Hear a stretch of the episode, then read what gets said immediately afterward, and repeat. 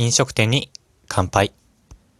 こんばんは。このラジオでは平日は飲食店に関するテーマトーク、週末は雑談などをお送りする飲食店食べ物に特化したラジオです。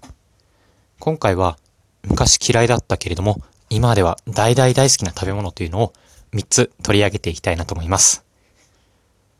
皆さんの中でも、まあ昔はどうしてもこれは食べられないと思っていたけれども、年を重ねることだったりとか、ある出来事がきっかけで食べられるようになり、今では大好きな食べ物っていうのもあったりするんじゃないでしょうか。そんなことを思いながら聞いていただけると嬉しいです。今晩もよろしくお願いいたします。スタートです。では、僕が昔嫌いだったけれども、今食べられるようになった食べ物、3つご紹介したいと思います。まず1つ目は、ネギです。特に長ネギですかね。前の放送でも話したんですけども、僕が小学校、中学校と唯一残した給食がネギの和え物だったりとか、あとは、あれですかね。我が家ではうどんの汁とかを作るときにネギを入れていたんですけれども、それだけでその出汁にネギの味がしてしまって、違うものを食べたりとか、うん、僕にとってはね、最悪の敵でした。でも高校生ぐらいになってからですかね、なんかちょっとずつネギっていうのを食べられるようになっていて、最初は、あの、なんだろうな、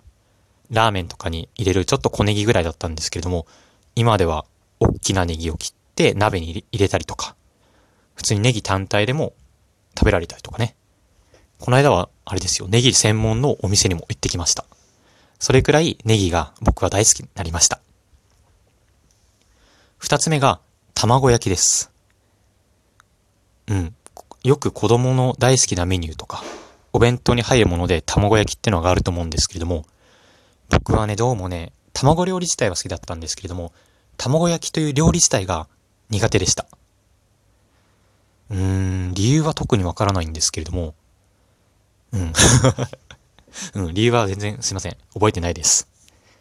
でも、小学校、中学校の時は、なんでみんな卵焼き食べてるんだろうっていうぐらいに思っていて、まあ家でも目玉焼きだったりとか、あと、なんだ？ゆで卵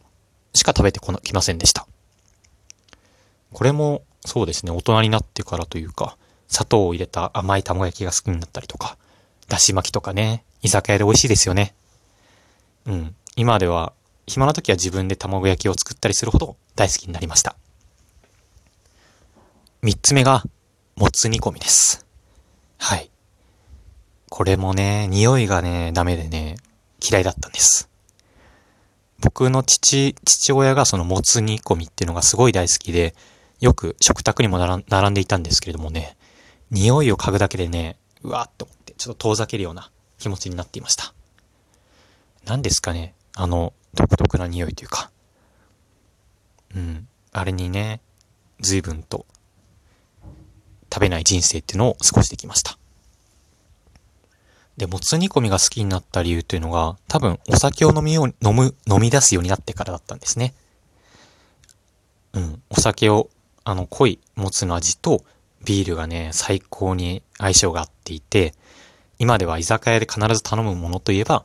もつ煮込みだったりとか、煮込み料理になっています。いやー、なんかね、全国のね、美味しいもつ煮っていうのをね、これから食べていきたいなと思っています。